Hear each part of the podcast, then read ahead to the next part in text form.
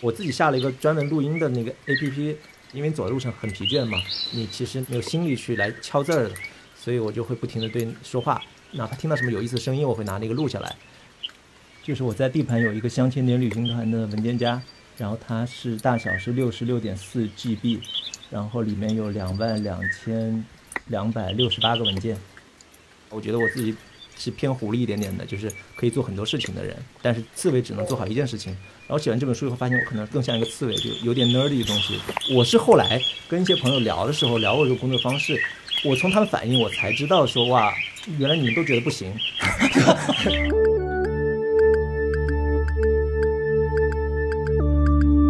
大家好，欢迎收听《螺丝在拧紧》，我是吴奇。这档播客每月会挑选两个周四不定期上线，也有可能随时加更。欢迎大家在泛用型的播客 APP 以及各大音频平台搜索播客名《螺丝在拧紧》进行订阅，也可以关注单独的微信公众号和微博获取节目更多信息。就我发现每一个就是来录播客的人，我都有一个前情的提要的故事可以讲。我觉得在今天这位嘉宾这里就更奇妙，因为其实如果按照我自己尝试做播客来讲，他应该是我的第一位嘉宾，而且那时候发生在大概两年之前，是二零一九年的事情。然后我还记得非常的清楚，当时我们是一行四个人一起去通州去找他，在离他住处较近的一个商场里面，原本是希望在他日常写作的那个咖啡馆里面找一个座位。当时我们还想了一个。自以为很聪明的主意，就是可能把我们周围的环境声都录进去。因为他自己说故事的时候，他说他经常会时不时的偷听到旁边在聊什么，然后觉得那些话题都很有意思。但是因为咖啡馆里人满为患，我们最后没有等到座位，我们就在旁边的一个卖三明治的一个店里面找了一个角落，然后坐下来聊了一会儿。旁边坐了特别聒噪的一桌韩国的年轻人。其实具体那天聊了什么，我大概还有隐约的印象。然后我只记得我的同事们后来反馈给我是说，当时聊的他们很多都听不懂，因为我带入了一个特别私人的语境，因为我和他认识太久。我也带着对很多的个人对他的好奇在问，甚至有的提问其实是完全是在为我自己在职业选择，甚至是人生道路的判断上想去做一些探讨，其实是一个非常私人和内卷的对话。所以最后那次尝试就宣告失败了，以及第一次试图做播客的整个努力就瞬间坍塌了。当时他就在一个非常规律的写作状态之中。但是今天，当我们再次把他请到我们播客的录制现场，然后我的播客似乎也相对稳定的在往前推进，一时半会儿不会终结。这个时候，他的新书也问世了，所以可能是一个新的阶段嘛，对我们来讲。当然，他在他的书的写作当中肯定有新的发现和收获。通过做螺丝在拧紧，其实也慢慢的明确了我们这个播客想要寻找的方向。就是一代人面对自己的专业工作和业余生活的时候，他们的方法是什么？在他的书里，我想有很多这样的方法论的沉淀。然后，这位久违的朋友，我们曾经是一段时间的同事，然后在那段时间里面，他是我的编辑杨潇。大家好，吴七好。我就想说，我们上次见面聊播客的时候，好像还没有“内卷”这个词，觉得“内内卷”这个词都内卷了，极度内卷了。对我，我要先简单介绍一下杨潇，因为可能熟悉的朋友不需要再介绍，但是对那些陌生的朋友和听众，再次隆重推出一下啊，杨潇和他的新书《重走在公路、河流和驿道上寻找西南联大》。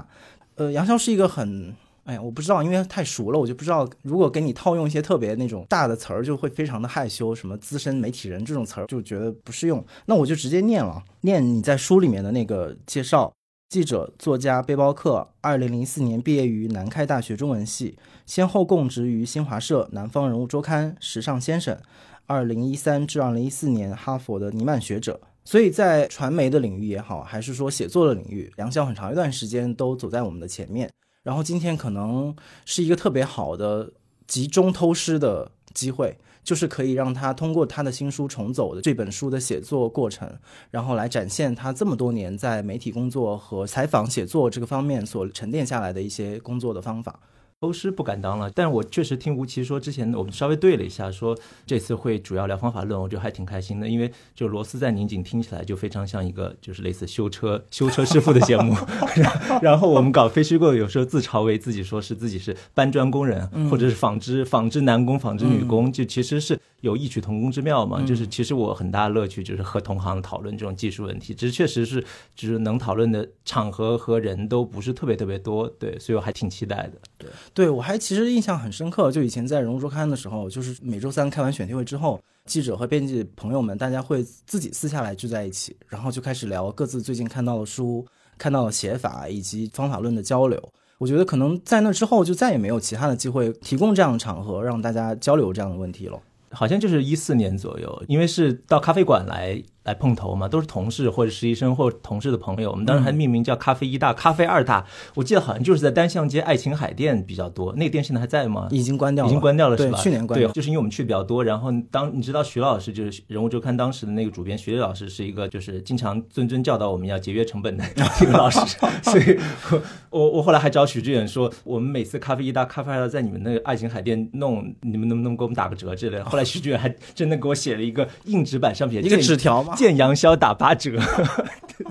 但我一次也没用过，因为那个后来我也辞职了嘛。后来就是，然后我离开，对，大概也就半年左右的时间，弄了可能七大都不到，最多就三大、三大、四大就 就不也太短暂了。对，是，对我自己感觉也是，后面当非虚构所谓的潮流开始泛起之后，其实反而是很多东西都浮在表面，就是那些真的沉浸在这个行业背后的技术，然后方法。其实几乎没有人讨论了。到很后面的时候，就是一四年以后，我的总体有这样的感觉。是是，都是内部的。比如说我后来到先生以后，就是和海鹏他们、和珊珊、杜强他们，包括钱林、魏阳他们，其实会内部会讨论很多。但这个就不是一个面面向公众的，因为它有点水涨船高的感觉。你到了一个维度以后，你就其实不太容易面对。公众来谈论这个问题，因为就会有很多隔膜和需要解释的东西，就好像你你一个写中国的东西翻译成英文一样，你要附加太多太多解释性的东西。对，但是我们可以试试。对，今天今天试一试吧。对，哦，我觉得首先是先从一个很个人的好奇啊，因为其实从杨潇做记者，就做专职的专业记者的时候开始，他就一直以。所谓的穷尽式的占有材料那样的一种写作的趣味也好，倾向也好，文明这个词 也 也很奇怪了，对 对对，也很奇怪。对，因为这样的工作其实是对人是很有考验的，就是不仅是考验你的技巧，而且考验你的耐心、你的审美。所以我不知道这样的一种工作方式和在写作和呃采访准备方面的这样的一种方向是怎么样慢慢的出现的？它是自然的一个过程，还是你其实也经过了一段时间的自我训练？我觉得就是两者都有吧，就是总的来说还是传媒业塑造的。我现在能想起来的文本，其实比较早的是二零零七年，当时采访了那个林志军，大家知道他是一个很有名的时政作家，也是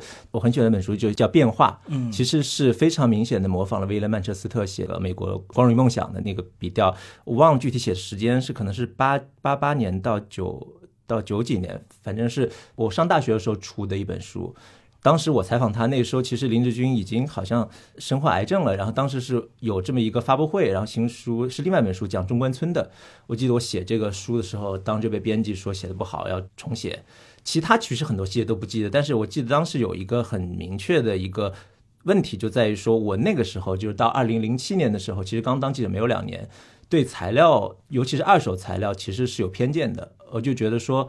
我。采访林志军之前准备了很多很多东西，但这个东西我不想用到我的稿子里面，我觉得别人用过了，我就总想从我的采访中只用我采访的东西，或者是甚至是职业英语之类的东西。但是后来和编辑沟通，发现其实是二手材料还是看你怎么用。就包括林志军本人，他那个变化那本书，包括他写中关村那本书，化用大量的材料，你不管用转述的方法还是用拼接的方法，你一定可以把普通的材料。把它用到一个合适的位置，然后发生不一样的物理反应，甚至是化学反应。这个是我当时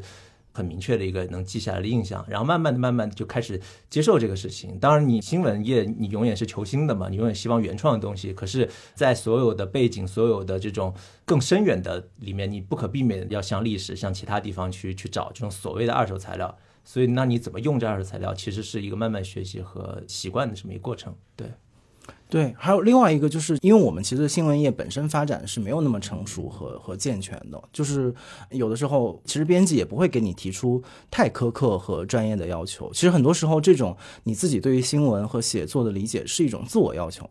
然后这个自我要求会常常会因为你自己的偷懒或者你的自我要求的放松，它就划过去了。但是杨潇，我觉得他的这个螺丝始终是是拧紧的，就不管是他的呃植物写作，还是他植物以外的，比如他自己更自由的创作，好像这个螺丝一直是在一个高度紧张的状态。我不知道这个是什么原因。我觉得可能有一部分是偶然的因素，就在于说我入行之初就碰到蒋志高，当时一个很好的编辑《人物周刊》。其实通常来说，《人物周刊》的编辑当时都是呃不太强势的编辑，就是对记者其实没有那么非常纵容，对比较纵容，对。然后《人物周刊》记者其实也很强嘛，相对来说就是那就更。容易形成记者主导这种状态，但我当时也因为其实我刚开始写没多久，然后蒋志高是一个很强势但也很有能力的编辑，他也很擅长鼓劲儿，所以一方面是碰到这么一个强编辑，再一个后来我觉得可能是到一零年左右或者零九年左右的一个节点，就是开始对文体本身有更多的意识。今年是。何伟的《雄鹿中国》在中国出版十周年，是不是？好像何伟啊，包括欧一文，欧一文是也也是我的朋友嘛。嗯，对他们的这种纽约客式的写作，其实是对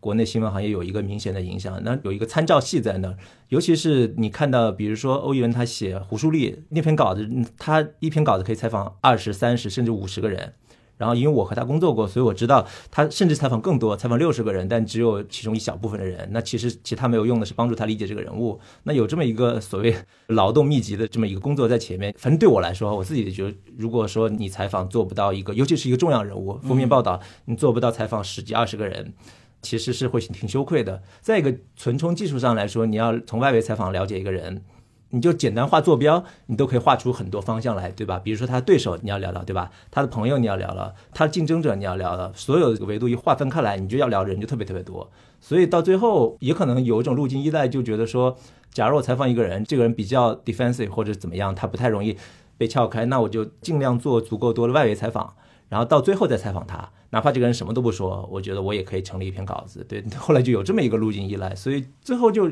就也没觉得多辛苦或者怎么样，反而是觉得还挺有成就感的，就是慢慢慢慢的把这个人的更多的维度，嗯，剥离出来嘛。这种对，到最后反而有点不像人物报道了，就有点像一个，比如说把这个人放在一个更大的坐标系上去审视这种感觉。对，所以听起来是一个还有点自然的过程。反正就是和传媒业的塑造还是挺有关系，是市场化传媒业的塑造。然后我又恰好赶上了一个还不错的时代的一个尾巴，所以我觉得也挺幸运的吧。嗯，对，这里多解释一句，就是我们刚刚说的人物周刊，就是特指南方人物周刊，就是那个是我们刚才提到的，就是我们做同事的。那家媒体也是，其实杨潇工作了有十年，六有六七年。其实也不只是我们了，就是很多呃厉害的记者，尤其是特稿记者，是是从这家媒体走出来的。对对，这家媒体也挺奇葩的，就是出来人，我觉得都还挺具有生物多样性的，是不是？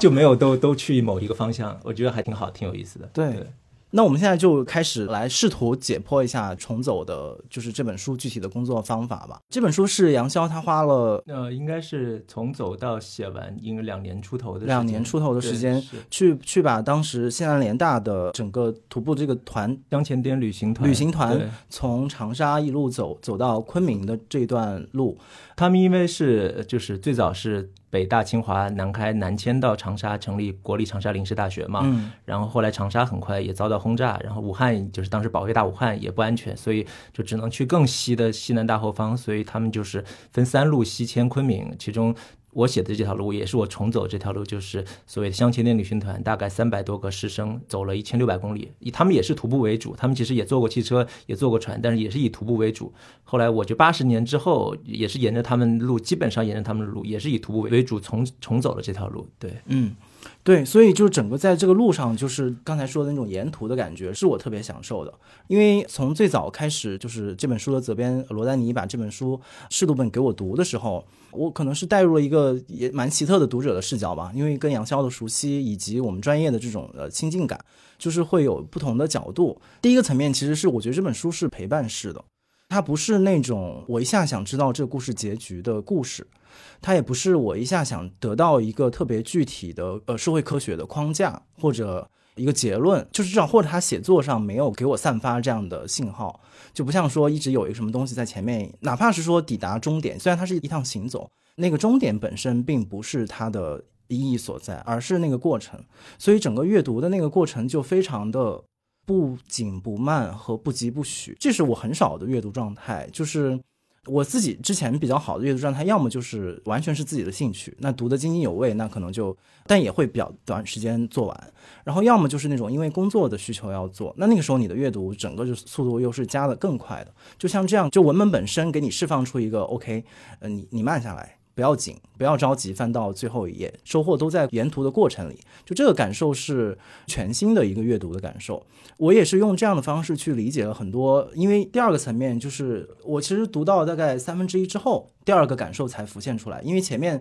首先就是很多的人物我并不熟悉，然后他们各自的背景其实非常符合式的交叉在一起。读者还没有来得及分清楚线索，后面是一个这个这样的一个负担减轻了，然后另外一个就是我突然就是写作者的那个自我被杨潇唤醒了，就是你会发现到他是如何构筑他这样的一趟文本上的旅行的。就是因为他只是自己肉身走了一一遭之后，他还要需要不同方面的材料，以及他自己在当时的感受，以及他回来之后他又生发出一些什么新的感受，所以那个时候你就会看到那个文本交织的那个乐趣。所以我听到有一些老师或者读者他们评论是觉得会不会是用了太多的材料？首先这本书非常厚啊，大概我们最后的是应该是七百多页，四十万字，七百出头，对，嗯，所以这个体量会把一些人可能有点吓到，但是我自己是有一点可能完全不同的意见。我觉得这个里面，它就是让我看到那个材料的宝贵性，就像一个好编辑看到一一段文字不忍心删去的时候的那种懂得，就是你会知道很多材料它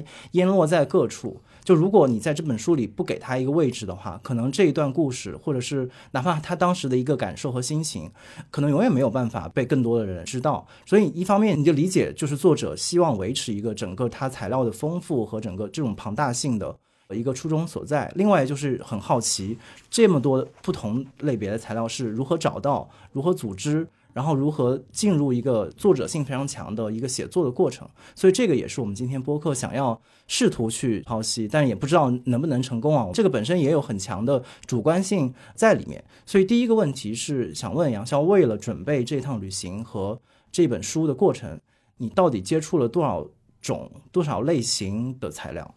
呃，先回应一下刚才你说的那个，就是那种陪伴的感受，我觉得还挺有意思的，就在于说可能有两个层面，一个是说是不是很多旅行文学都有类似这样子的一个东西，因为其实旅行文学很重要的一个功能，其实就是就是展现沿途嘛，嗯，就是而不是说只是直指目的地。对，所以我有段时间其实可能睡眠不特别好，然后我就喜欢在床边放一本，比如说保罗·索鲁的旅行文学，我记得是在黄山书社出了一大套那个绿色封皮的书，我记得当时就没事就翻一下他坐火车从波士顿在冬天一路南下去南美的这么一个经历，就是。我觉得还挺有助眠功能的，但这个不是说它催眠，而是说，就像你说的，就是其实让你有一种陪伴的功能，然后让你有种不疾不徐的阅读的节奏，然后你感觉你跟他一路在旅行，甚至是你在躺在床上的时候，你就有一种和他一样在卧铺列车上的卧铺夜火车上的这种感觉。我我其实也也挺希望我这个书能达到这样的一个陪伴的目的。不管你说，我就是在床上看完的，至少一大半。是是，所以是虽然这个书比较比较厚哈，对，就是。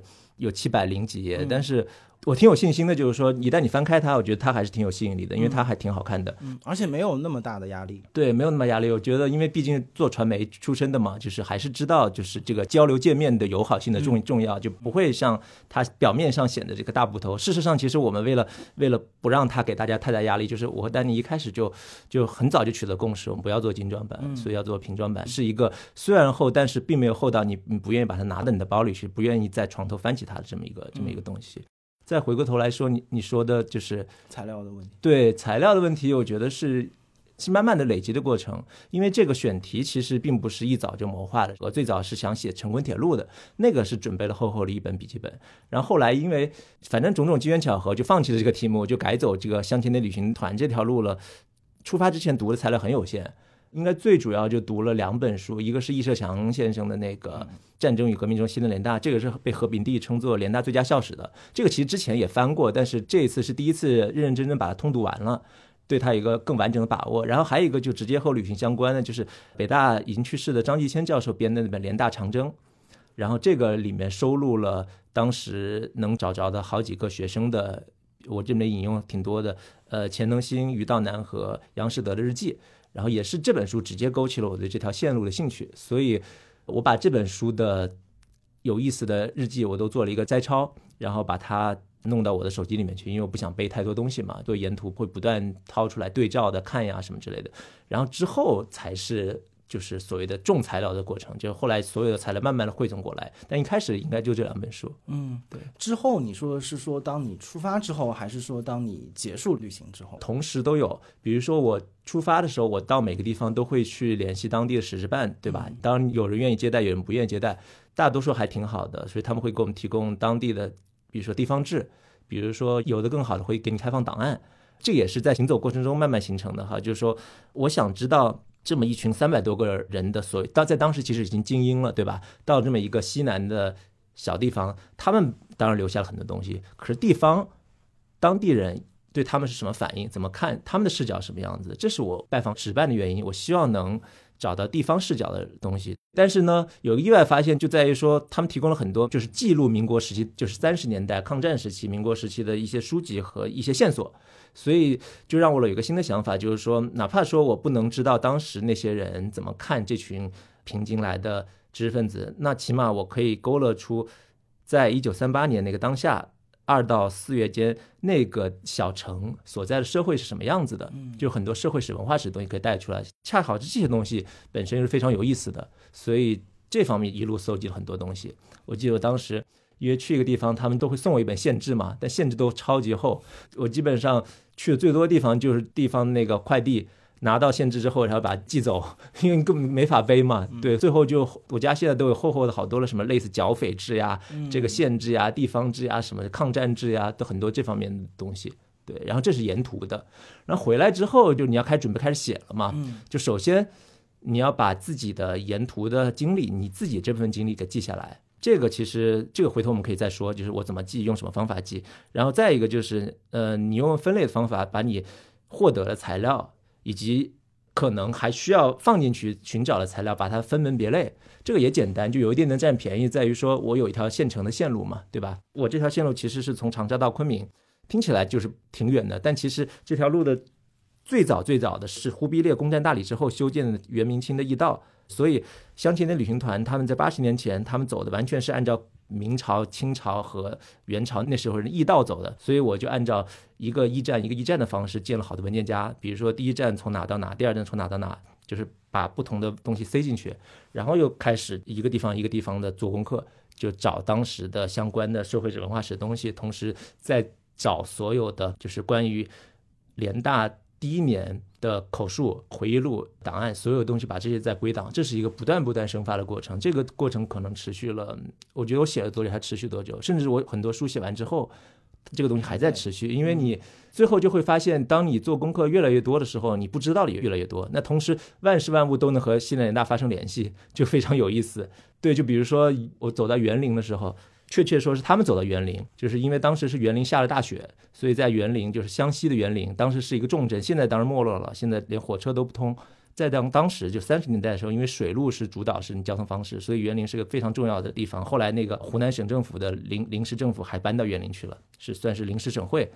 他们被大雪耽搁了七天，这段时间我就。翻到卡帕的作品集，就是罗伯特卡帕。你想，罗伯特卡帕和香奈旅行团有什么联系？对，就是翻作品集的，就翻到了那个罗伯特卡帕拍在汉口拍的雪景的照片，是小孩打雪仗。嗯，然后我就看了一下日期，嘿，就是他们在园林那一天。后来又是一个什么机缘？我又读那个奥登，奥登和伊修伍德也是差不多同时间写中国，他们一块写了本《战地行记》，还《战地纪行》，然后也讲他们。从香港，然后北上坐火车到汉口那天，扬子江上什么时候浊浪滔天，然后那个从那个船到那个江边的那个甲板上非常滑，那下了大雪。然后我一看日期，也是向前旅行团那天，然后我觉得哇，非常神奇，就有一种很奇妙的共识性，就是所有三个你觉得没办法发生联系的事情联系在了一起。事实上也很好理解，就是说，因为当时相亲的旅行团搬迁那个背景，就是因为武汉。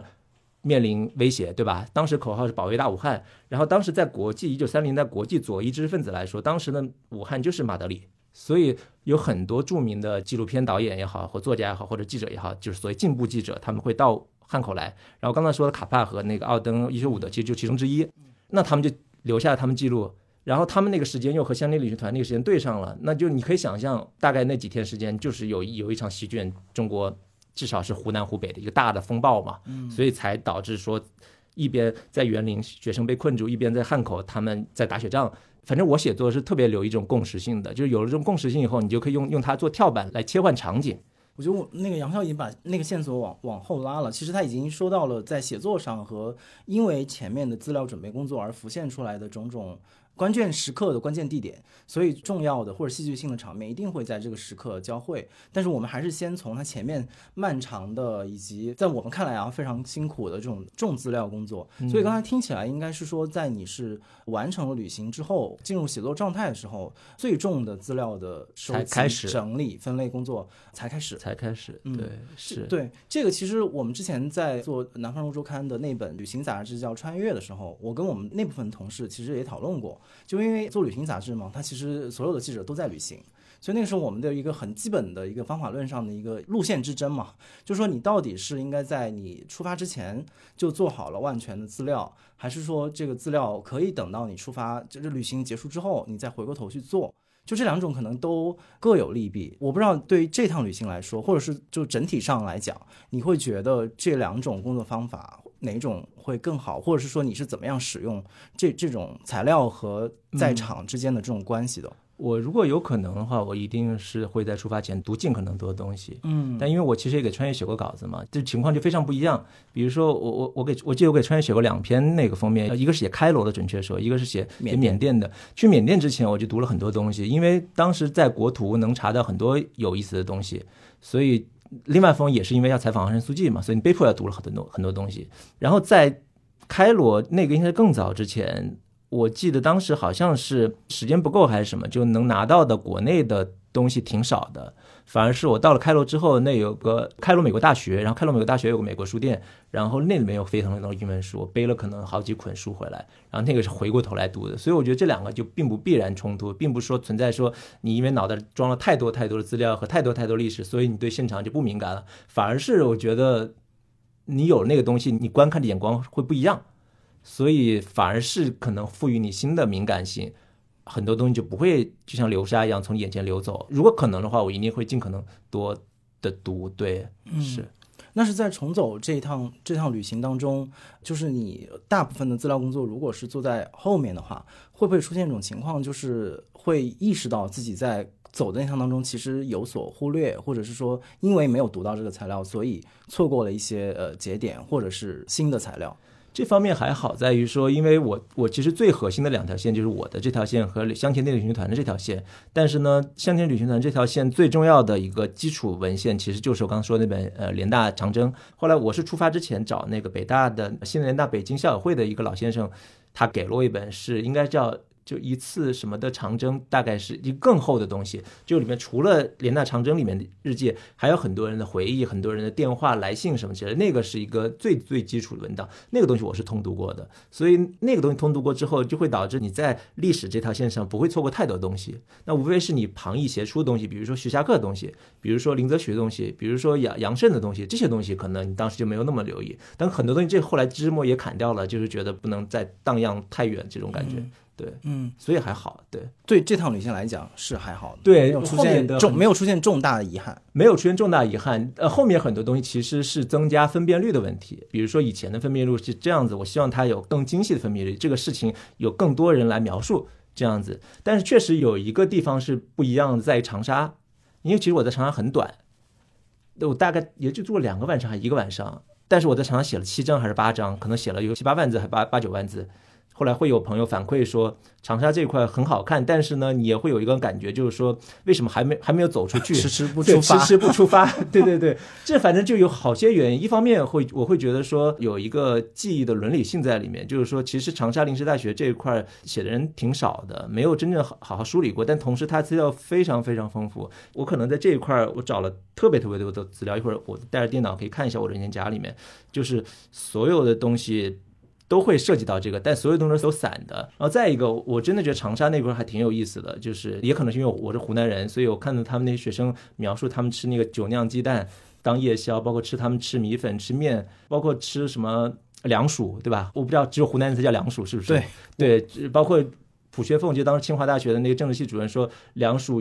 有股生生水味，他吃不惯，我就觉得哎。是啊，我也这么觉得，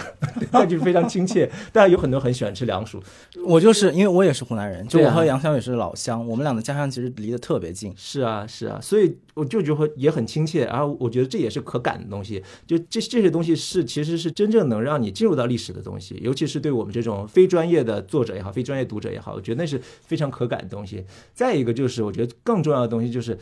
长沙临时大学这半年其实奠定了这本书的情感基础，后面出来的人，他们后来出发，其实。背后的那些拖着他们的那种情感的氛围，全都是在那半年奠定的，就是这种临时感也好，那种随时可能要做鸟兽散的这种感觉也好，这是这奠定了他们的一个基础。在某种程度上，我觉得也是和我写这本书的感受是有关的，就是说，后来我就用一句话来概括嘛，就是所谓用行动来包抄自己、创造自己嘛。我觉得这就是我从临时大学他们的得到经验，就是没有什么是必然的。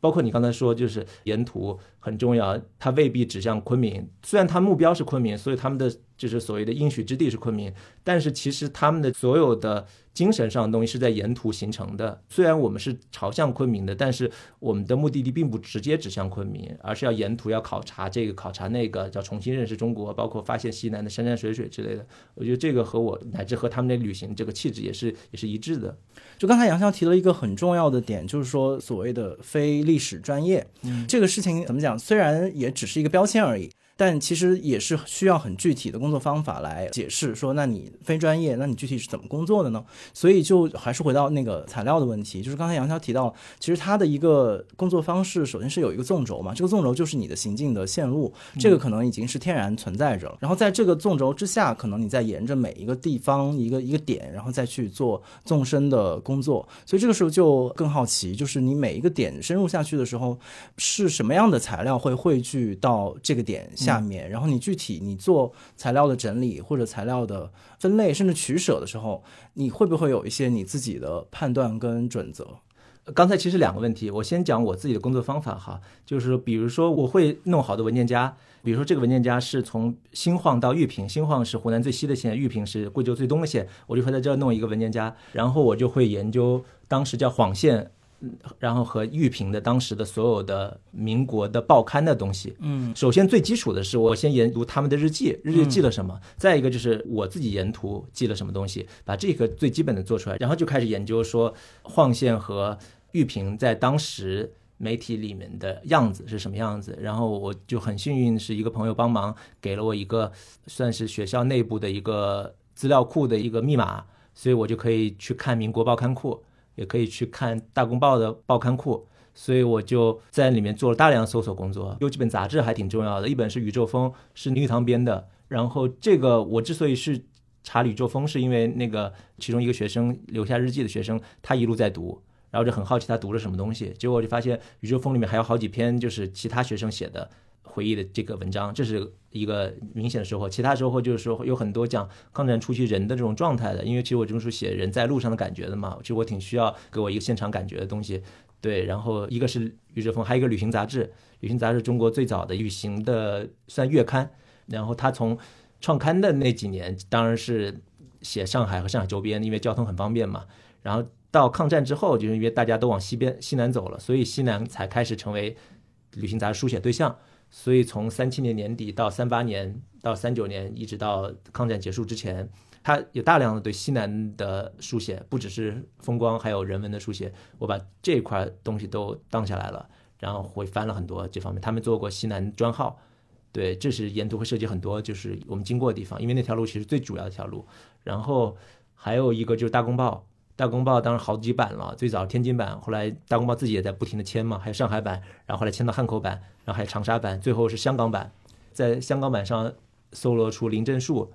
的专栏，林正树那个专栏其实一直写到了从湘西一直写到了快写到了贵阳才中断的，后来就再也没写过了。所以这块也是一块挺新的材料。然后林正树恰好又是沈从文的高徒，他就。从很小就喜欢读沈从文，所以他的文章是很明显模仿沈从文的，非常多的文学性，非常多的那种细节，所以那块其实帮助挺大的。这是民国报刊这一块，还有就是地方志这一块了，就你会知道那段时间发生了什么事情嘛？嗯，对，就比如说我路过一个地方，发现那个地方之前刚刚起了一场大火，但是哎，为什么学生都只字未提？这个就很奇怪，就我就会想研究一下这样子。然后沿途的大城市，比如说贵阳、长沙，会有地方的知识分子来编那种类似民国文人笔下的长沙，或者民国报刊笔下的长沙，什么老长沙、什么老贵阳，或者是抗战时期路过贵阳的文人留下的这种东西，这是一块非常纪实的东西，帮助你了解。就是不只是贵阳、长沙，而是他们沿途经过很多，比如说什么秦陇之类地方，留下很多笔记，包括观感。还有一块就是更有文学，但这块我觉得我做的不够。你知道有那个所谓新文学大系嘛？就是你有很多这种抗战时期的文学也很好，但是我最后因为时间有限，实在来不及读了，所以只梳理出了，比如说巴金，还有茅盾，还有几个路过西南这条线的文人写的写的东西。但我相信，如果仔细梳，应该还有更多的东西。因为其实文学虽然不是百分之百的。非虚构，但是其实它能够帮助我们理解当时那种情境嘛？对我觉得这块我做的还不够，大概是会有这么一个工作过程吧。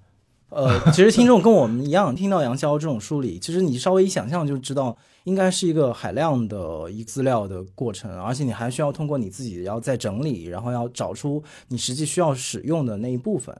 对，就非常笨的办法，就是我后来跟别人说，别人都觉得不可思议。就是说我先把这些东西全部都荡下来，就是或者是抄下来，或者拍下照，就每读的时候我就做笔记，在 Word 上把声敲下来。当然不是逐字逐句，我觉得有意思的再声敲下来，然后会形成一个文档。这个文档就比如说命名为“新晃到玉屏”的历史文档这一块儿，然后又会命名一个文档，那个文档就是我沿途记下来的观察，就现场文档，就当下的文档。然后我会来比对这个东西，就是完全笨功夫。我给你可以给你看那个。很少打开一个写作者的电脑看他实际的文档，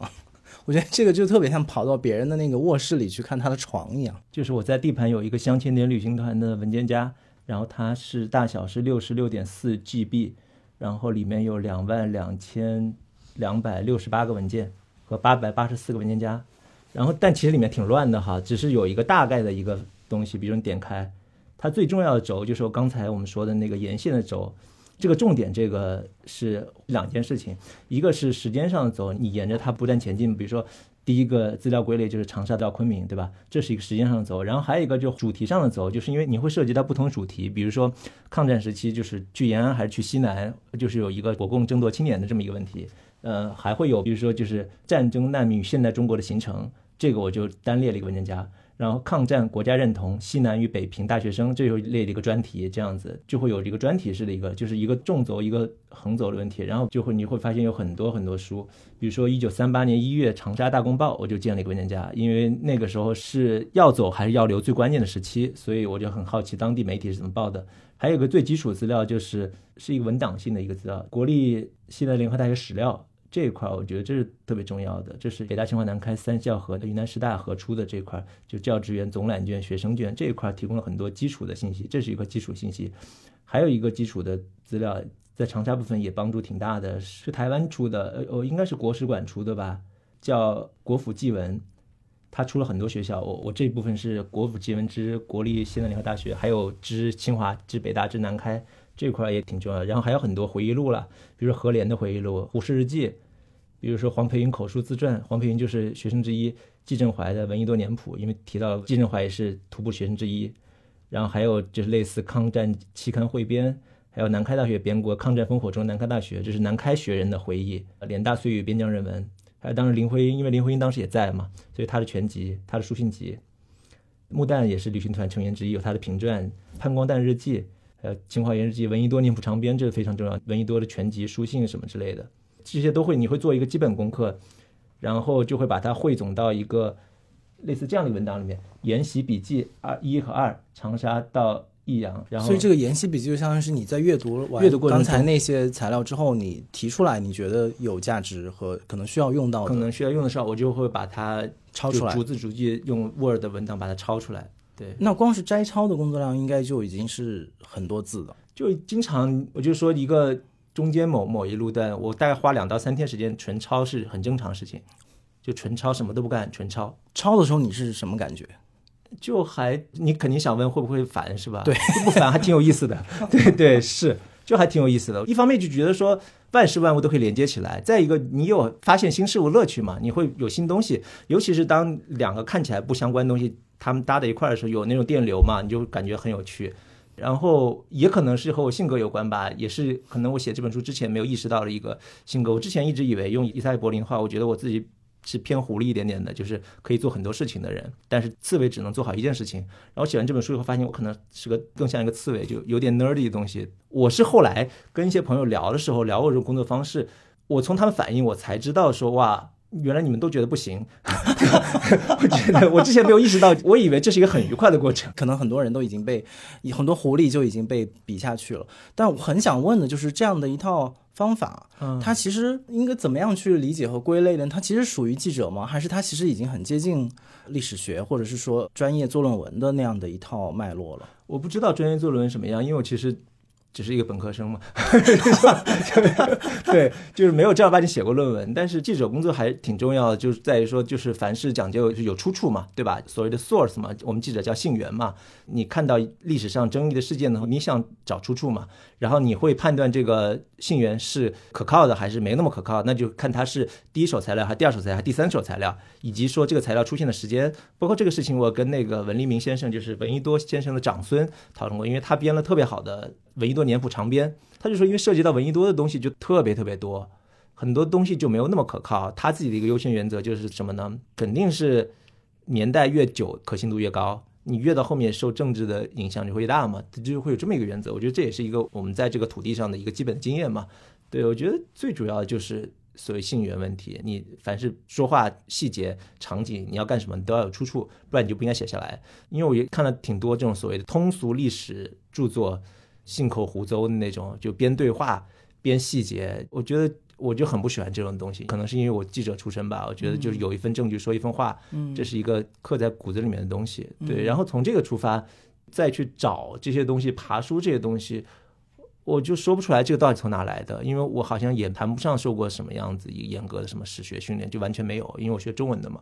对，就是这个就是很有意思，因为如果比如说我们只是说要有一份证据说一份话，当然这我们都可以理解，它其实来自于新闻的这个训练和它的标准嘛。但是，一到历史和历史材料这个里面，其实就有你刚才说的那个你的排序。你到底是采信哪个材料，以及为什么？就这个背后其实是需要有一个人有他的历史观，不管是大的历史观还是他的细节的历史观的一个支撑。所以，比如说还有没有类似这样的？比如说你采访对象，或者是你接触到这些材料，帮助你建立了这样的一种判别材料，或者是说建立你自己的对材料使用的一个排序的这样的一个方法论。我想不起来有谁或者哪哪个人或哪本书有具体影响，但确实很清晰，而且我觉得这个事情好像也没有那么困难。在我来说，就比如说一手材料，我肯定是尽量找日记嘛，对吧？是哪些一手材料？一直日记是，对吧？然后当时的通信是，对，然后反正当时留下来的东西是第一时间留下来的实时的东西是，然后比较起来回忆录就没有那么。可信对吧？相对来说，你有时间的过滤，包括事后环境的过滤。可是回忆录，那它的可信程度又不一样。是一个严谨的学者，比如是类似像何炳棣，他那个读史阅是六十年，但是他的东西是非常严谨的。他回忆那些东西其实全都有出处的。他本身有个历史学家，他的回忆录和比如说也是历史学家，但是口述的形式呈现出来的，可能严谨程度又不一样。然后这个历史学家呢，又和比如说一个。我沿途会经过很多史志办，会查很多所谓地方文史资料。地方文史资料好处在于说，提供很多不被不被所谓正史或者不被大的一个中国史或地区史看到的东西，会提到很多地方细节的东西。但是坏处在于说，里面会有一些，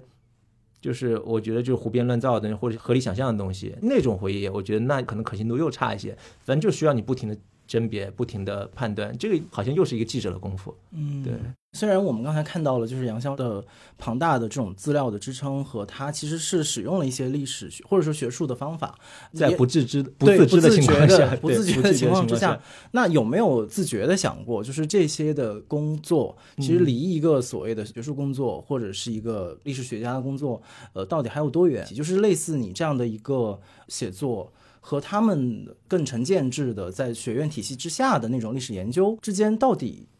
有什么分别呢？具体研究这块的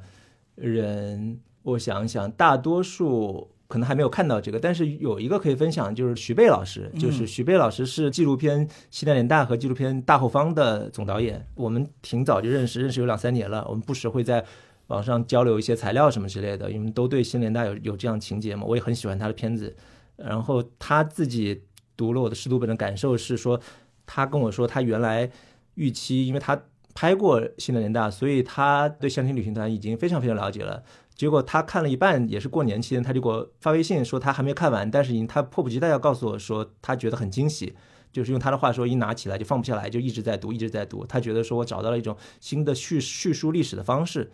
就是说用我自己徒步进入这个角度，不停的和这个历史做一个切换，这样的东西来完成了一个新的叙事。然后它还有一点就是提醒，我觉得也挺重要，就是说其实是呃，哪怕被讲述太多历史，也是需要被反复讲述的。就是过去就 past 这个事情是是不会变的，但是你的 source 会变，你的你的信源、你的材料会变，然后你的还有一个就是现在的形式 present，我们身处语境会变，所以这两个东西就反过来施加对对 past 这个过去这个事情施加作用力，就导致历史 history 这个事情一直在变。所以，我把这个和徐贝老师刚才说的，就是历史需要反复讲述，用不同方式讲述，这个结合在一起，我觉得还挺有道理的。好像每一代人都需要一种能够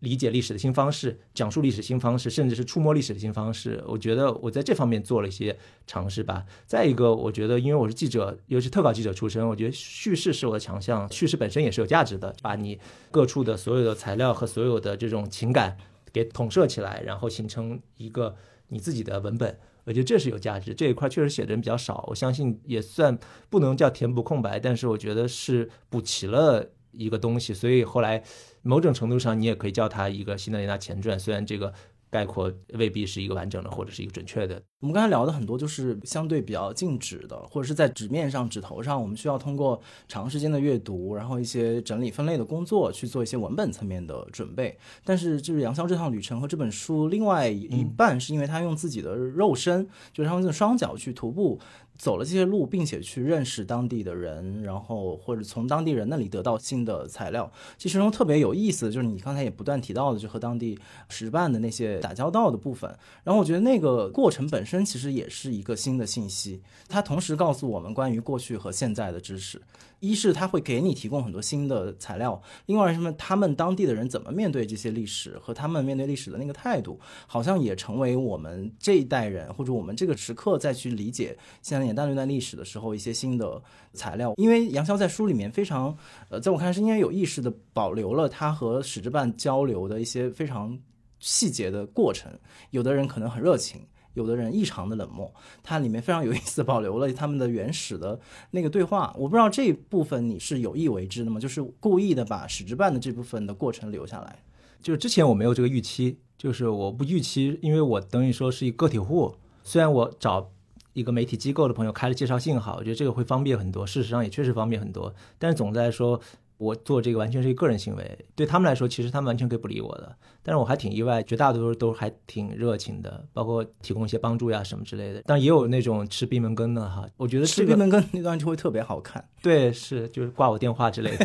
还吵架。对对对对，是。我就觉得当时挺感慨的一点，就是觉得说地方使职办的工作，其实在很多地方都是类似的哈，就是特别有随机性。就假如说。你这儿有一个有点情怀的史班主任，你就能做很多事情。然后，假如说这边这个比较人浮于事，那他其实就真的不行。你就会发现他们的那种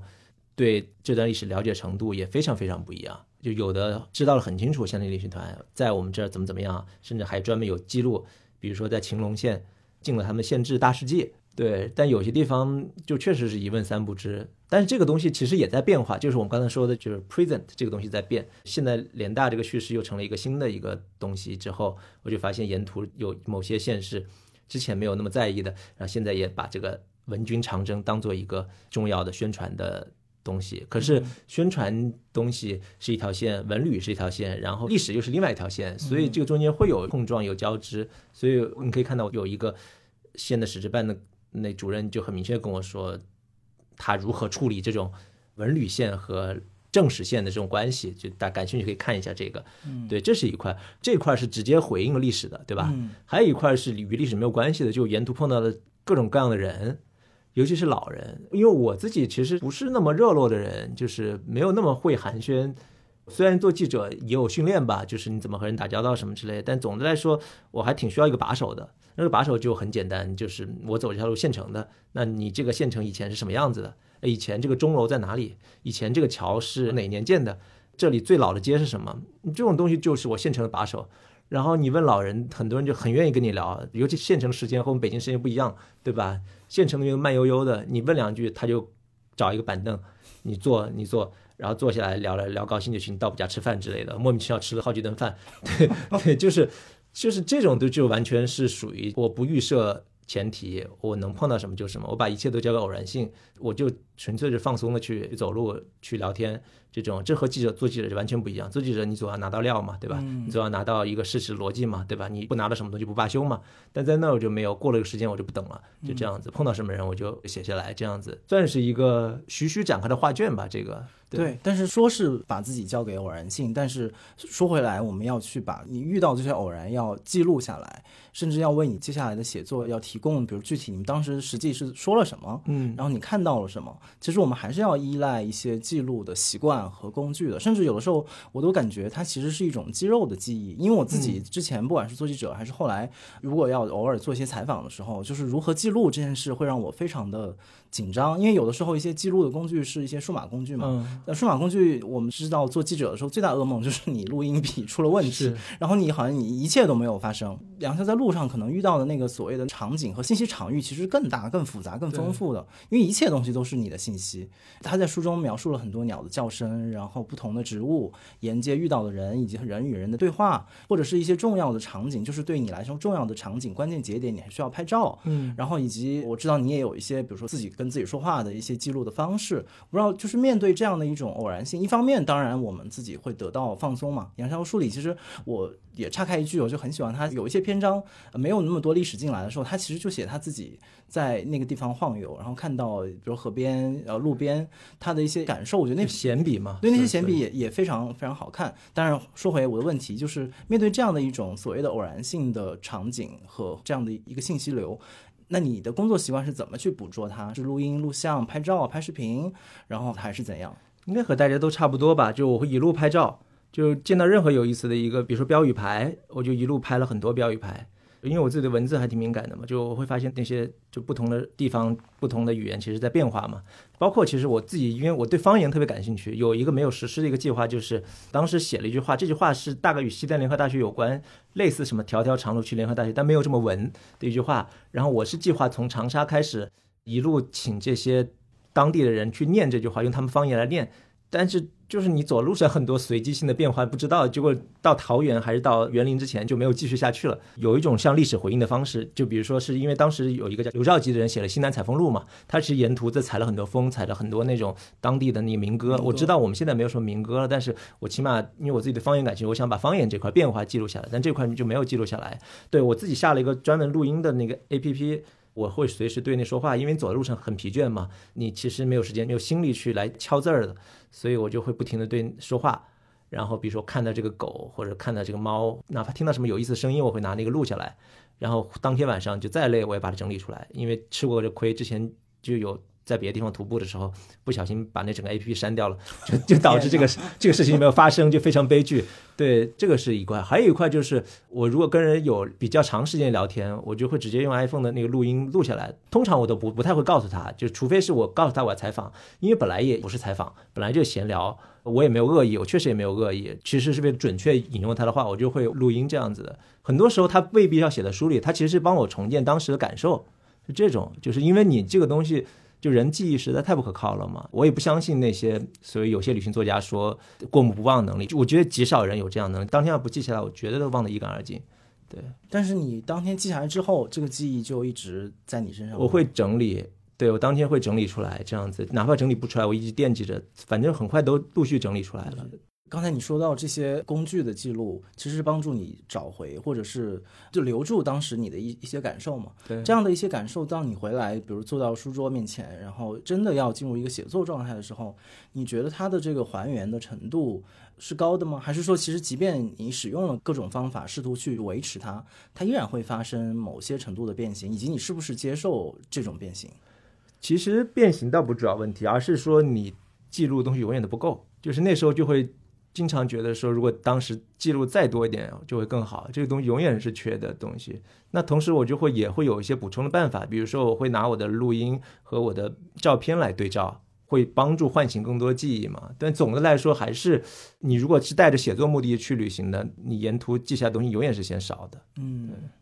其实不够，某种意义上也是我刚才说到的那种焦虑。你对后面那个写作过程的一种了解嘛，所以你意识到你在写作的时候，其实你不知道你需要什么材料，所以在你当下的时候，你会陷入那种那我应该记哪里，不记哪里。所以你刚才说到那种不够的时候，常常是。什么材料的不够呢？我刚才说的那个有特定语境，就在于说，比如说我对这个人的描述不够。邀请这个人进入我的书本之后，我就发现我，哎，我对他拍照怎么只拍了一个非常虚的一个照片，或者怎么样，或者是我也没有描述他的帽子是什么颜色的，他的衣服是什么样子，他对这些东西，我说是这个。但是你刚才说呢，其实还有一个层面的问题是在于说，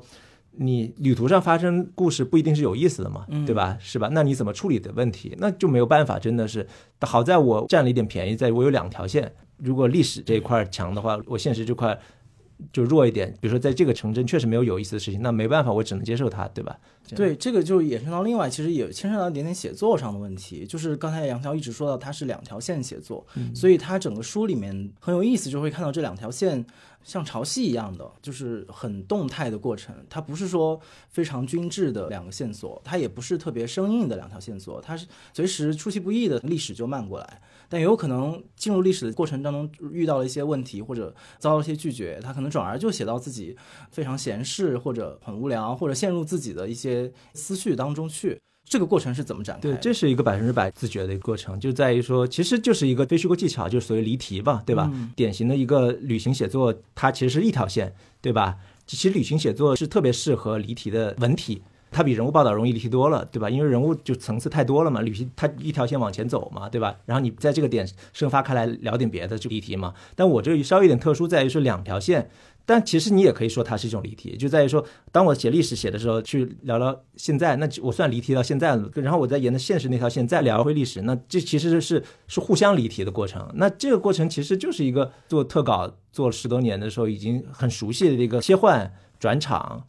跳跃拼接的这么一个过程，对我来说就是你非说技巧，其实也能总结出技巧一二三。比如说你在哪什么地方离题比较好呢？比如说你在你这条线马上要走到一个高潮的时候，但高潮没有出现结果的时候，那不也一个电影手法嘛，对吧？你离题聊点别的，你就会在这条线上你就挂住了别人的一个悬念嘛。然后等你在那个聊点别的时候，你再回过头来回到这条线，你一方面你又解决这个悬念，一方面你又满足读者期待，他们就会感觉到格外的满足嘛。这这其实就是很就是很很很 简单这个层面就。好像有点无趣了。对啊，就但这个其实也是技术问题嘛，对吧？对，然后还有其他的技术问题。但这个东西我其实写的时候没有想太多，因为这对我来说就太熟悉了。嗯，就无非是你找一个场景，这个场景你可以跳来跳去。比如说在清溪是在当时贵州最小的一个县，那就有个老渡口，现在还在。然后我在学生的那个专栏文章里面就讲到了，他们当时住在那个河边的那个万寿宫，他们在城里面。参观完鸦片馆以后，就在那个老渡口上船，然后天已经下起雨来了，无水上风浪非常大，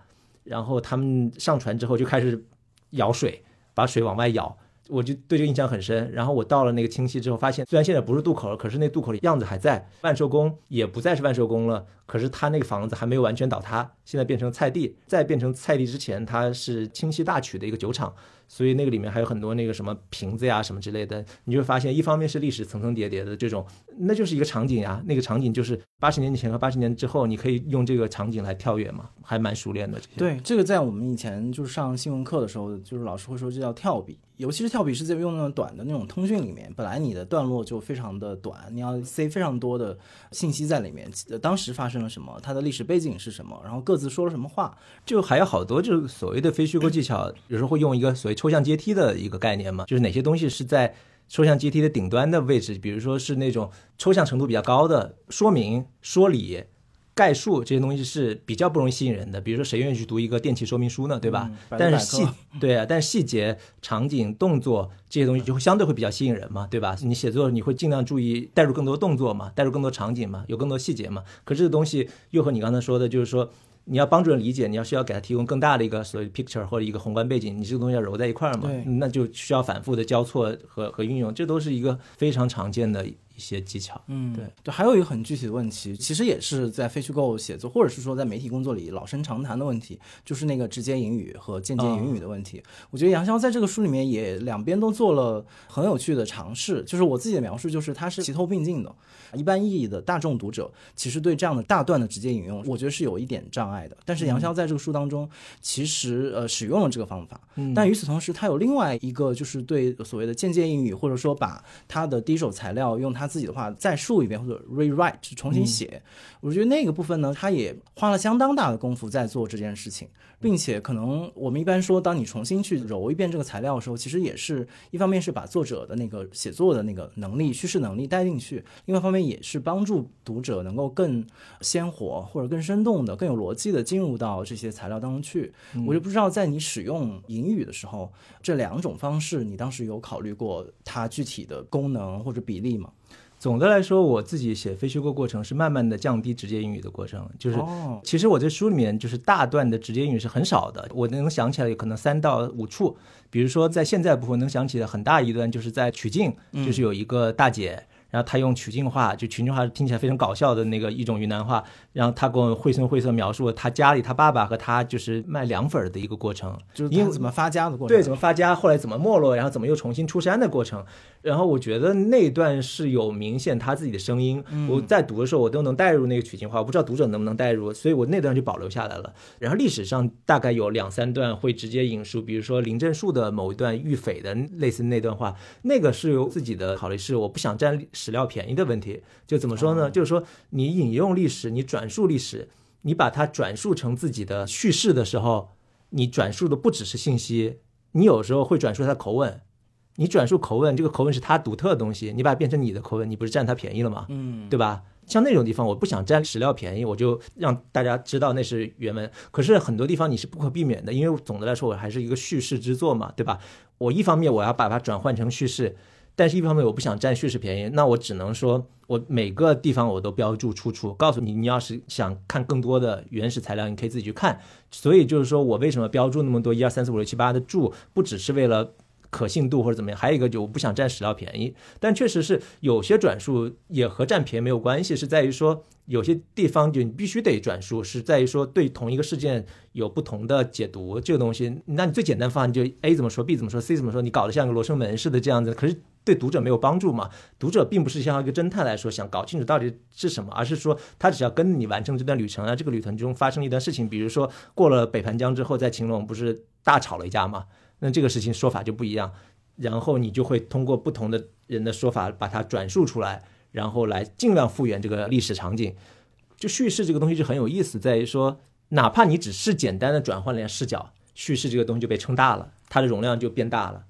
就我们之前做特稿，有有时候为什么讲希望做更多的外围采访，就哪怕说外围采访提供的内容和你主角提供内容是差不多的，但是你由外围采访说出来，一个是更加可信。再一个，它其实是撑大了叙事，我觉得是有有这个功能在里面的。另外，我觉得还有一个层面，就是在语言的层面，就是这个其实也是来自我之前做做记者的那个时候，当然可能也跟我的性格有关系。就是我是一个，比如说，如果我对面坐的是一个上海人，嗯，我说话的语调我就会被他带跑。如果他是一个香港人、一个台湾人或者是一个老外，我会非常非常迁就对方的语言习惯，整个人被他带跑。所以我在我写文章的时候也会有这个毛病，就是有的时候我如果我跟我采访对象相处比较久的时候，我的整个语言系统就会受到他语言系统的强大的入侵，然后甚至有的时候，因为我们当时不是讲你要找到一个声音嘛，就是你要写一个故事、一个人的时候，你要找到一个声音，所以那个时候我就有点会分不清楚，这个时候到底是我的声音，还是说是他的声音，还是说这两个声音在这个里面交织。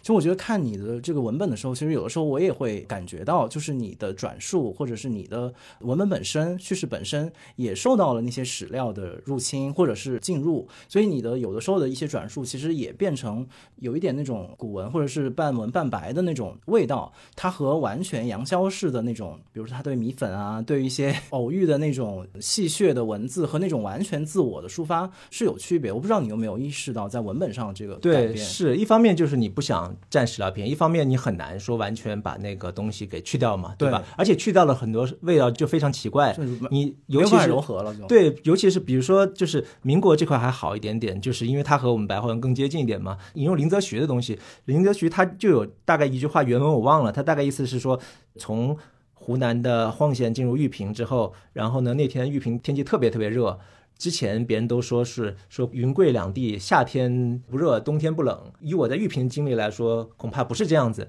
但是他我刚说那么一段话，他大概用八个字就解决了。嗯，原话忘了，都是说恐未尽然之类的。对，可是这个东西我就犹豫了很久，要不要把它变成白话文？我想算了，还是别变成白话文，就是留下原来记录，让大家去核对原文。然后实在读不懂。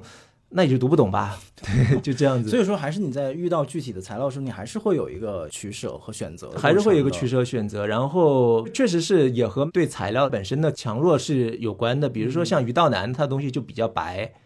然后但比如像林真树的东西，就自自己声音就非常强烈。嗯，所以你碰到第二种情况的时候，你就会尽量用引号，因为你不想占便宜嘛。对。这样子对，刚才杨涛还有一个我可能接着问，就是说到离题那个问题，就是你当然虽然你是用离题来形容你的历史这条线和你自己重走这条线之间的关系，但我觉得里面还有一些呃真正的字面意义上的离题，就是那些旁逸斜出和一些那些支线的东西。就我觉得可能在某些编辑的手里，他肯定会要求你要删掉这些东西，让整个文本变得更加的集中。当然最后我们的成果其实没有，就是在策略上没有选择这个方式。因为其实我相信，在这么丰富的资料的基础之上，和你整个这么长时间的行走过程当中，支线是非常非常多的，肯定远远大于你现在书里面呈现的内容。当你选择这些所谓真正的支线进入，什么时候你会允许那些支线，呃，最后进入你的作品？那什么时候你会说，哦，行，这个支线可能。我必须得请他继续的沉睡在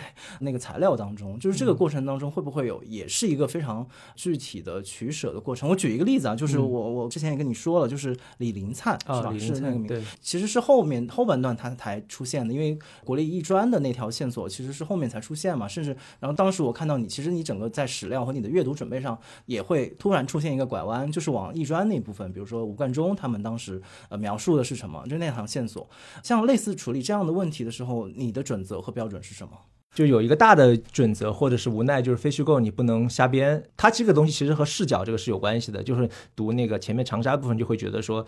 人特别多，但视角特别丰富。不过但不但有老师，还有学生视角。这个是我和易世强老先生还讨论过写《战争与革命》新联大的那个，他就说后来有些人评价他说你的这个视角为什么总是站在学生的这边？他说这是很正常。因为他采访的时候，虽然很多老师还在世，但绝大多数人都是学生。那你接受采访的时候，你的学生就是用学生的视角讲出来。那你写这故事，你也很难不避免以学生视角为主。那对我来说，在长沙的就是是好事也坏事，就是坏事在于说人太多了，好事在于说他视角特别丰富，有很多老师的视角。可是当你离开长沙之后，非常不幸的，我们的相亲旅行团只有十一个老师。然后没有一个人留下他们记录，所以那怎么办呢？你的视野就被迫的压缩了，就只有在学生这块儿，你只能在学生这块想办法。就好在说，除了那几个学生，后来我发掘出林真树，然后又从宇宙风、从别的杂志里面发掘出一些学生的一些更多的一些视角，尽量让这个保持丰富。而且它有一个更不一样的地方，就它提能提供一个艺术的角度、艺术的视角。那他其实对这条线是挺好的补充，所以你可以说他是半是被迫的，就是说我沿途上我要找到更多视角。就还有一个衍生的问题，就是我们最近在做另外一本就是非虚构也是历史题材的书的时候，就也遇到一个问题，就是当一个书当中它同时展现那些呃广为人知的名字，比如说闻一多啊，或者是是刚刚说吴冠中，就是我们有这样大名字在当中出现的时候，很多的那种无名的人。它其实看起来就不那么吸引读者，不管是一个外在读者的角度，还是市场的角度，就会有一些呃声音，就说那我们的一个策略就是要把那些呃读者不熟知的声音作为支线。呃，处理掉，让那些呃更熟知的故事浮现出来。当然，也有编辑就会否认这样的呃方式嘛，就是，但我们当然是要发掘出更多的不为人知的边缘的声音出现。所以在你做刚才说到的邀请这个这个比喻的时候，你会有这样的在伦理上就叙述伦理上会有这样的考虑吗？会有，就肯定是就闻一多是绕不开的人。可是关于闻一多的东西实在太多了，然后包括很多对于他的回忆，其实是我觉得是他很多。学生后来在各个学校成了中文系的教授，那些回忆我觉得没有那么靠谱，嗯，就是所以有很多东西也没用。他的部分其实我舍弃的还挺多的，就你可以说这是某种记忆伦理的东西。但相比有些人被遗忘的人，比如说那五个教授里面，黄医生可能是最没名气的。包括我自己南开的，我在南开读书，我都不知道他。就是我做了功课之后，他完全是那种老黄牛式的一个人物。而且考虑到他年轻的时候还是一个风流倜傥的才子的时候，你就觉得会格外难得嘛。就是那其实他这一块我花了挺多力气，我相信大家看到最后一章会有别样的感受。然后你说的那一块确实也有一点所谓。受众或市场原则就在于说，你确实还是希望受众他们能有一个怎么说无缝链接，对吧？比如说木蛋这样的人，对吧？大家或者大多数人不需要太多的铺垫就能进进入，对吧？所以我也用了木蛋，也用了沈从文，可是也挺无奈的，就是确实有有一些人因为这个原则不得不舍掉。呃，比如说我旁一写出了若干条线，有徐霞客，有林则徐，这个大家都很知道，对吧？但杨慎可能大家知道就没有那么多。就照理说，我完全可以在昆明的时候再给杨慎也好，给徐霞客也好一个交代，因为有个现成场景在于昆明那个西山边上、滇池边上有他们的一个词。杨慎和徐霞客，我记得是挨着的。我后来到昆明还专门去拜访那个，我理论上我还可以再交代一下这条支线那个结果。可是后来我就发现，那个情感已经到昆明的时候，已经不能再我允许我旁一些出了，必须得再集中在旅行团这一块，所以我就把那一块放弃掉了。反正就是每一个取舍都非常非常具体，对你很难说总结一个大的原则这样子。不得不问的就是一个，因为书的体量比较大嘛，而且整个的史料那么丰富，包括也听到一些评论，就是说是不是可以再做进一步的删减，呃，包括我们具体到编辑层面上，其实也进行过这样的讨论。在具体的写作上，你会不会担心，就是对材料的这种程度的占有，会变成一种叙事上的啰嗦，或者说你怎么去处理这个问题？我觉得反而还好，就是如果说。我原来初稿是四十六万字嘛，我删到我细删删到了四十一万字，就是其实我挺愿意把它变成三十五万字的，但是那样我就不能再细删了，因为我细删不动了，我只能大删，我把一章拿掉。或者是把一章的某一大部分拿掉，或者把相对不那么重要性拿掉。可是我不愿意做这样的大删，就我可以做这样大删，但是我不愿意做。后来有朋友安慰我说：“哎呀，能读三十五万字的人，他也能读四十一万字。”这方面有效的安慰。对，一方面是这个，再一个就是，其实我我对文本质量还挺有信心的。我觉得就是说起来四十一万字，看起来七百零几页，但其实我只要你翻开，你不要被他这个数字吓到，而且这书。又不厚也不重，很轻薄。对，拿起来进入文本，我其实还挺有信心的。我觉得写的还挺好看的。嗯，对。所以那就是你没用的那些材料怎么办？当比如这本书的容量虽然已经用了很多了，但我相信没用的一定更多。嗯，你会怎么去面对那些你读过觉得有价值但是没有使用到的材料呢？有些就挺遗憾的，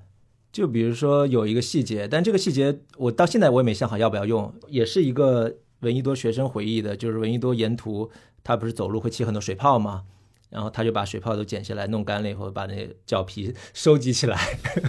结果他犹豫一下要不用，一个一个是觉得这好像就是颇为不雅，对 对。再一个就是那个叙事者本身，我对他稍微有一点点不太信任，所以我就选择没用。但就是你要单说这个细节，可能不同人有不同的看法吧。对，就还有一个细节是我后来我很早就读到了，但是我忘掉了。然后后来我在已经成稿之后，我又某一天翻起来，我觉得特别有意思的东西，我就想办法还是给它补充进去了。哎，是不是补充进去？我现在心里突然一惊，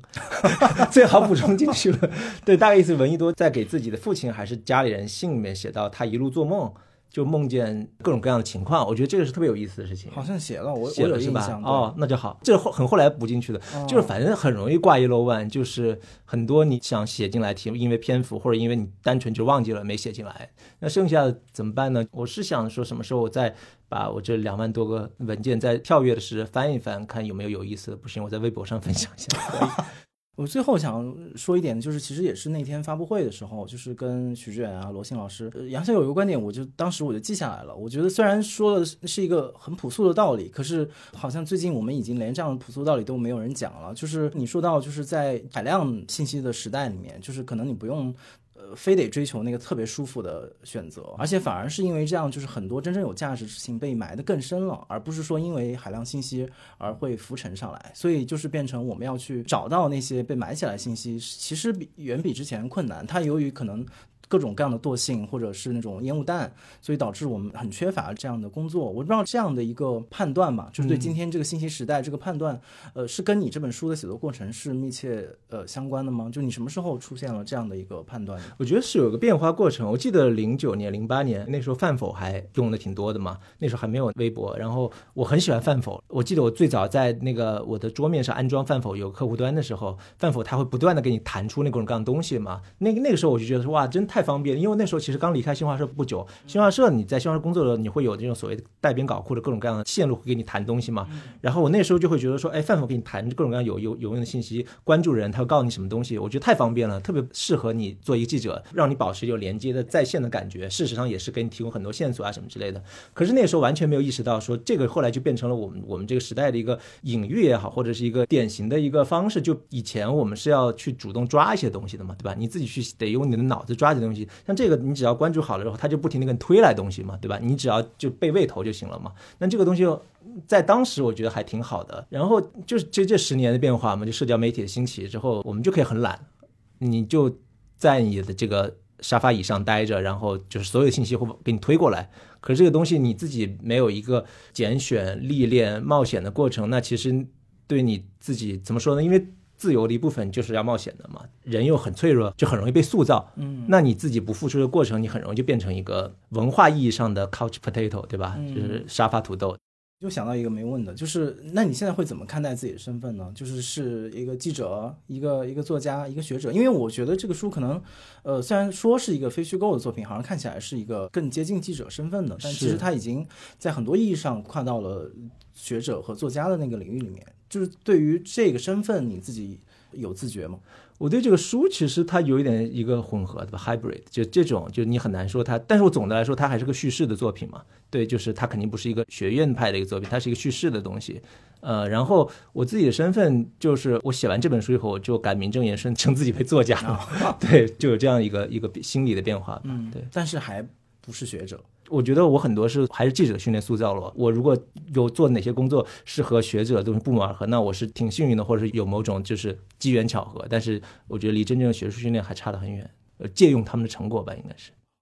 可能今天是一个特别螺丝的螺丝在拧紧，就是因为我们一开始我们就达成了共识，我们就去沿着杨潇的方法和方法论去去工作。然后，当然可能这一个多小时的对话并不能非常完整和细致的展开他作为一个工作多年的呃记者和写作者的全部的方法，但是我觉得他也给我们提供了足够的启发，就是在这样一个其实呃一切不管是纸面的信息还是说肉身体验都唾手可得的这样的一个时代，就是。但是为什么我们获得的东西却？在越来越少，我们的不安全感、不稳定性，然后那种焦虑在不断的出现，呃，是因为我们没有真正的使用它们，我们没有真正的去迈开步子或者去写作。我觉得这个提示可能比任何都重要。然后另外就是可能更具体的关于呃杨潇的写作，他的叙事，他使用材料的呃方式，我觉得可能都得在他的书本当中去展开。我觉得那个才是他真正隐藏了他全部创作的秘密和他全部准备工作的地方。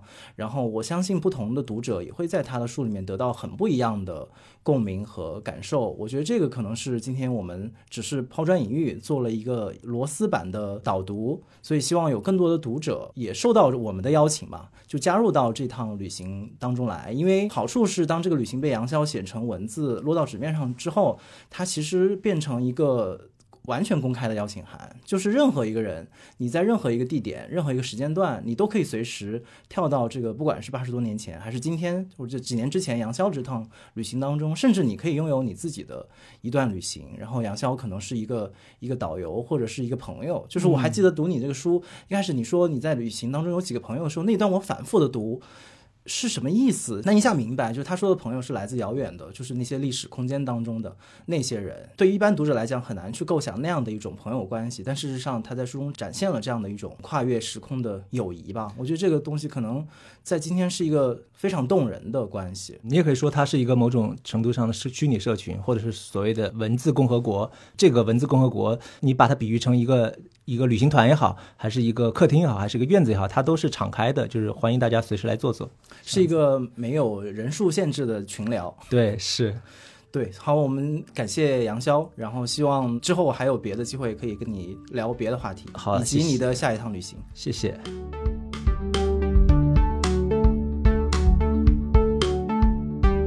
那现在我来回答两个上期的听众提问，我都觉得很有意思。一个是来自听众喇叭，他问主播：一开始做主播的新鲜劲过去了吗？是不是已经想要放弃了？哈哈哈哈哈！我觉得做播客到现在，总的感觉是还好。呃，两个方面，一个方面是它好像没有我想象中的困难和不可坚持，这当然是因为我有很多的同事在帮助我，然后我自己对播客的期待也没有那么高，就是我并没有对这个播客有非常大的野心，所以没有构成特别不能接受或者是不能克服的那种困难。但与此同时，我也没有因为开始做播客就对声音这样的一种新的介质。其实也不新了，没有对声音这样的一种介质产生特别多的好感或者是亲密感。它还是跟之前一样，让我觉得有一点陌生和受到限制。你的口语的表达，然后你怎么照顾一个节目当中听众和嘉宾的不同的需要，和你要整个维持一个节目的一个信息流的通畅，我觉得这些好像都是，嗯，我并没有更熟悉，也没有做得更好的地方。但与此同时，觉得可以继续做下去，甚至还越来越有兴致的原因是，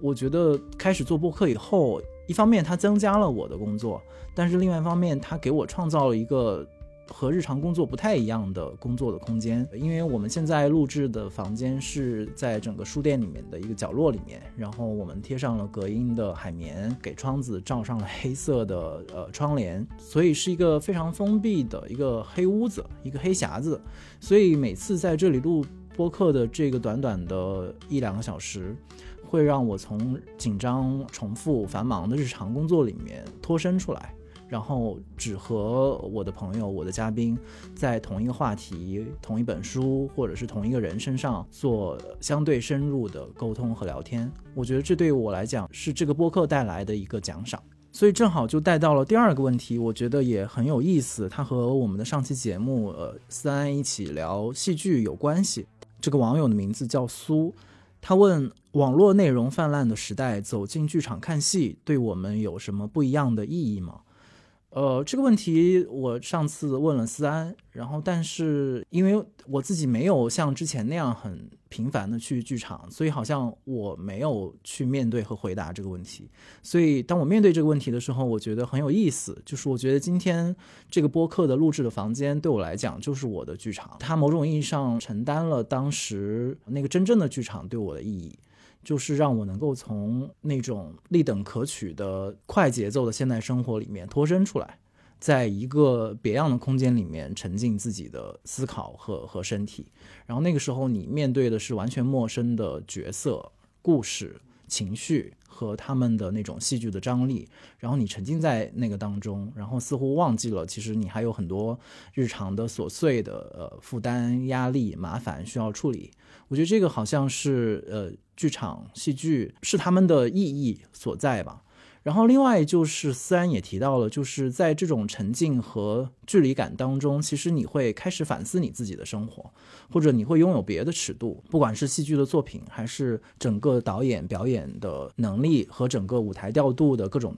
技术环节，它都会不断的给你提供完全陌生的新的材料和想法和刺激，然后让你原本你困扰的事情，或者你想解答的难题，或者你正在纠结的烦恼，好像得到一个非常意志的一个碰撞，然后也许你会因此得到很多呃新的答案。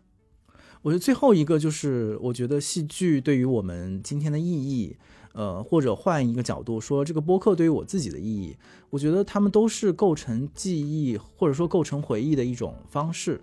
就是他们把很多过去人生活的经验感受，呃，凝结成故事，然后凝结成表演，在那个空间里面向我们展示。其实某种意义上给我们提供了一个材料，就让我们不要忘记那些呃曾经发生过的情感，然后曾经有过的波澜。我觉得这也是我觉得做播客给我。个人最大的一个益处吧，就是它一方面唤醒了我好多好多的记忆，跟不同的嘉宾呃相识的过程，呃在工作上的交往，以及当时我读过的书，然后写过的文章，以及在这个背后自己曾经考虑和纠结过的问题，好像都随着呃播客再次泛滥。我觉得这个可能跟我们在剧场里看一个戏是是有同样的效果。然后另外就是它也是一个新的记忆产生的地方，因为呃有了这种现代的记录方式，不管是声音的、视频的还是舞台的，就这一切的表述表达，它最后都可以成为一个文本，呃，声音也好，舞台也好，文字也好，它会帮助我们留下来。就是也许对别人来讲意义